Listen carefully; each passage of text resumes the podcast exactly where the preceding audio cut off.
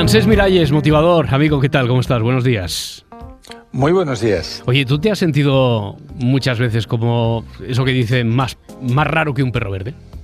Sí, sí, muchas veces y un bicho raro también, ya desde la escuela. Mm, de los 40 al 42 que éramos en clase, yo me sentía el más raro, me sentaba detrás, no decía nada y tenía como la idea de que nadie me podía comprender, ¿sabes? Hmm. Eh, eh, Esto de ser de otro planeta, de haber aterrizado un poco como Bowie en su película El hombre que cayó a la Tierra. Ya. Eh, no sé si es una cosa de nuestro tiempo. Ahora el reivindicar, afortunadamente, eh, el reivindicar ser raro. En realidad que todos somos raros. El, el derecho Sí. a ser extraño. Hmm. Sí, y yo creo que es interesante porque nos pasamos la vida intentando encajar. Yo me acuerdo, por ejemplo, que crecí en un barrio de nivel social alto, San Gervasi, en Barcelona, pero mi- mis padres eran obreros y vivían en un piso de alquiler protegido. Con lo cual yo trataba de encajar con unas personas que vivían de otra manera, compraban ropa de marca, iban a esquiar, yo no había esquiado en mi vida. Entonces, yo creo que un signo de madurez para cualquier ser humano es cuando dejas de intentar encajar y dices, bueno, este soy yo, este es el pack completo, quien quiera que lo tome. Oye, porque la normalidad está sobrevalorada, es un mito. Exacto. ah, el, el famoso médico húngaro-canadiense Gabor Mate, que se hizo muy famoso con su entrevista al príncipe Harry, con el documental La sabiduría del trauma, en el último libro que ha estado en la lista de los más vendidos del, del New York Times, que se llama El mito de la normalidad, The Myth of Normal en inglés, él lo que dice es, estar hipersensible, tener depresión o ansiedad es la reacción normal y saludable ante circunstancias anormales como las que estamos viviendo. Lo raro sería estar contento y feliz. Ya, ahora tenemos un referente mucho más actual porque acaba de salir un, un libro, un libro escrito por un doctor en psicología que desde luego, eh, si uno se deja llevar por las apariencias, aquello de la normalidad, cuando lo ve, eh, quiero decir, físicamente por apariencia va tatuado de arriba abajo, eh, Sí. lo que uno menos piensa es que sea doctor en psicología, ¿no? Sí, yo creo que es un doctor y, y- y creo que visita en consulta que no es para pusilánimes. O sea, es un hombre que está tatuado desde la cara al cuello, los brazos y los pies. Es doctor en psicología, se llama Sergi Ruffi. Yo hace años que, que lo he ido viendo, que ha publicado diferentes libros y justamente ahora ha publicado con cúpula La belleza de la rareza, ¿no? que es como un, un canto, una oda a el derecho que tenemos a ser distintos, ¿no?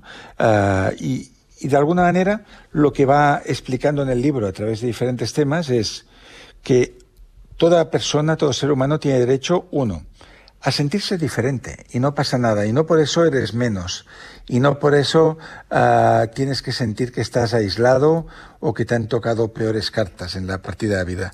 El derecho a ser un bicho raro que no encaje en la sociedad, pues no pasa nada y justamente ahora que las relaciones están tan compartimentadas a través de grupos de WhatsApp, de Instagram, de redes sociales, pues al final hay un espacio para todo el mundo por extrañas que sean sus aficiones, ¿no? O el derecho a ser demasiado sensible o demasiado inteligente sin por ello sentirte que eres un tarado o un misfit, ¿no? Ya. Porque claro, eh, um, eh, ¿qué- qué- quién dicta lo que es lo que es normal? Exacto. Yo, yo diría, a ver, que, claro, ah, viendo la teoría de las dimensiones de, de la identidad, dicen, hay un yo público, estas serían las tres básicas. Hay un yo privado y hay un yo secreto, ¿no? El yo público es el de las redes sociales. Cuando tú miras una red social, pues ahí identificas a la influencer, identificas a el experto en novela romántica que organiza clubes de lectura, al el emprendedor, el que monta cursos y los lanza, ¿no? Entonces, al final, mm, si lo que vemos en las redes sociales es lo que hay que considerar normal, pues todo el mundo tendría que ser muy guapo y vendiendo cosas y en restaurantes de lujo, porque nadie pone en las redes los momentos de depresión, de crisis, de tristeza, de aislamiento, ¿no? Luego hay lo que vemos en la tele, que también está lógicamente muy filtrado por las marcas, ¿no? Por lo que nos quieren mostrar. Y luego hay como esa, esos mensajes ancestrales de lo que es una persona de provecho, ¿no? Alguien capaz de generar dinero, de tener una profesión ah, o un trabajo que sea estable, etcétera. Entonces, cuando alguien es un poco distinto, es más sensible, eh, tiene quizás una, una capacidad más artística de enfocar la vida, puede sentir ahí que no encaja. Y yo creo que mm. este libro está bien enfocado en el sentido que lo que nos dice el doctor Serge Rufi, no te preocupes si sientes que no encajas en todo esto, porque hay millones de personas como tú que tampoco encajan. Y viene a decir que detrás de la apariencia, detrás del escaparate de todos esos influencers, referencias, referentes, etcétera, eh, habría que rascar un poquito, ¿no? Y después verlos, a ver cuando llevan el coche al taller o cuando están recién despiertos y. Yo, y las cosas más raras que he visto en mi vida las he visto por parte de, la, de aquellas personas que parecían más conservadoras y más muermos. y yo, por ejemplo, tengo una teoría, que si tú estás en una mesa con 12, 13 personas, se levanta un hombre y proclama en voz alta el amor por su mujer, están a punto de separarse o ya tiene un amante. Ya, dime, de, lo que, dime de qué presumes y te diré de lo que careces también. O que quizás lo está diciendo para tratar de convencerse a sí mismo, ¿no? Con lo cual, incluso la gente que parece que tiene una vida muy estable, que lo tiene todo muy claro, que, que se muestra muy feliz en, el escaparate este de las también esas personas tienen sus demonios si nos fuéramos a su vida privada, descubriríamos no pocas cosas. Ya, ya, ya. Oye, eh, este, este autor, este psicólogo, también nos da algún tipo de receta, porque claro, todo esto depende de la relación que tenemos nosotros, de cómo nos relacionamos con el mundo, con los demás. ¿Nos da algún tipo de orientación para saber cómo hacerlo? Este hombre que tiene así una estética y una manera a veces de formular ideas un poco punk, nos dice que hay dos maneras digamos, básicas de relacionarnos con el mundo. Lo que él llama mentalidad replicante, que eso me hace pensar a mí en Blade Runner. Sí, lo primero que nos ha venido a la mente a todos, sí. Sí, que el replicante sería esta persona que sin haber decidido cómo quiere vivir, cómo quiere pensar, cómo quiere sentir, prefiere, por miedo, pues repetir los patrones y conductas psicosociales que ve en todas partes, ¿no? Entonces sería la persona conformista, tradicional, lógica, que hace lo que tiene que hacer, que hace lo que los amigos esperan que haga y que mm, le va a costar mucho salir del camino trillado. Eso sería la mentalidad replicante, la que reproduce lo que se ha hecho siempre y lo que se espera de él o de ella. Y después habría otra un poquito más transgresora. La mentalidad hmm. que él llama evolutiva, que es la persona que cuestiona y renueva esos patrones es aquella persona que se siente incómoda en la zona de confort, aunque parezca una paradoja, ¿no? Porque lo que le gusta es la excepción, lo extravagante y lo que le atrae es la novedad y el cambio. Estas personas, pues por ejemplo, mm, las podemos reconocer porque cambian de carrera varias veces Hoy están haciendo una cosa, las encuentras al cabo de tres meses y están haciendo otra. A veces van saltando también de una pareja a la otra porque están cambiando todo el tiempo y no saben aún dónde aposentarse, ¿no? Dónde reposar.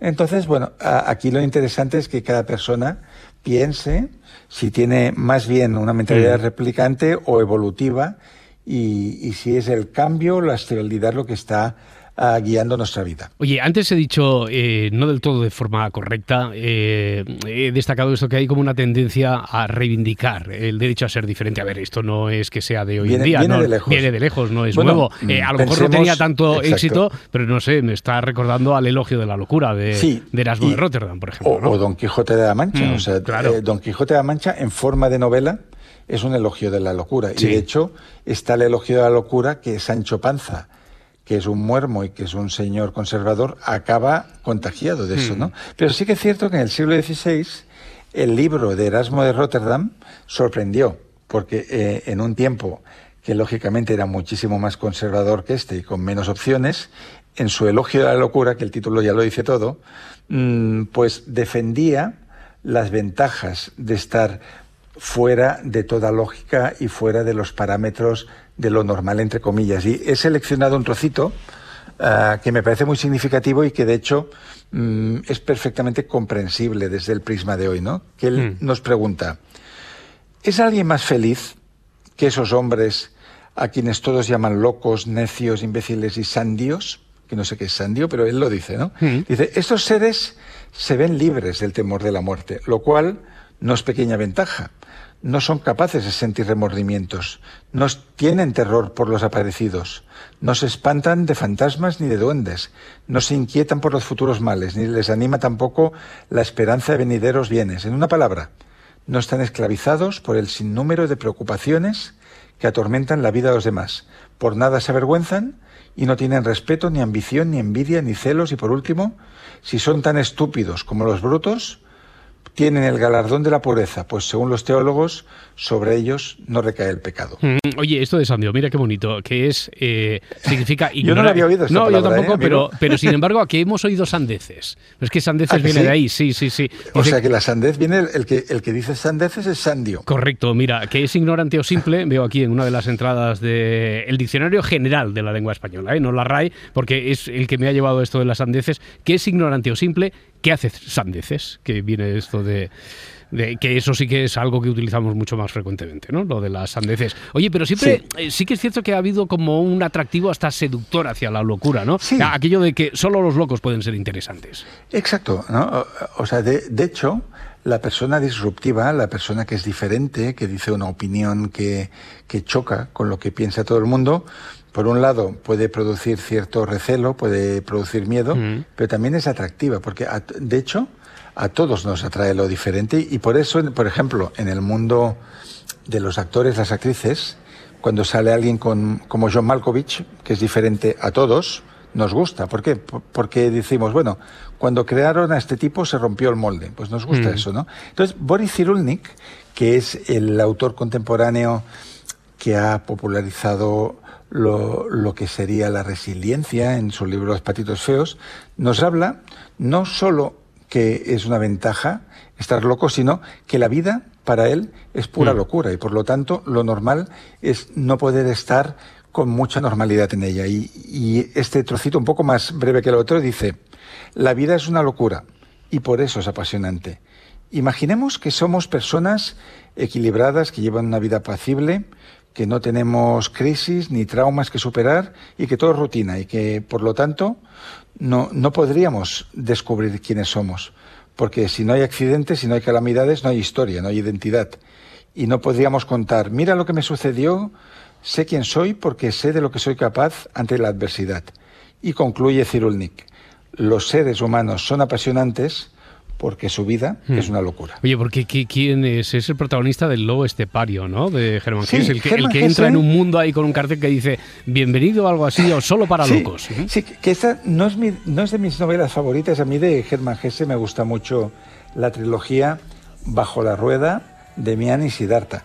Pero sí que es verdad que El Lobo Estepario, que es una novela mítica, tiene un inicio como muy mm, narrativo, común. Hmm de un hombre que va a una casa, hay una araucaria, pero hay un momento en que se pierde todo orden y entra como en un sueño, como una especie de delirio. Mm. Y hay un lugar por el que tiene que pasar donde dice, solo para locos, ¿no? Y quizás ese es el mundo en el que estamos viviendo ahora, del que habla Cirulnik, que si buscamos aquí la estabilidad lo vamos a pasar mal, pero si entendemos que todo lo que nos rodea es una locura, pues podemos ser creativos y, fluir con todo ello. Pues nada, bienvenidos a este mundo. Francés Miralles, un placer como siempre. Muchas gracias, amigo. Hasta la próxima semana. Hasta la semana que viene.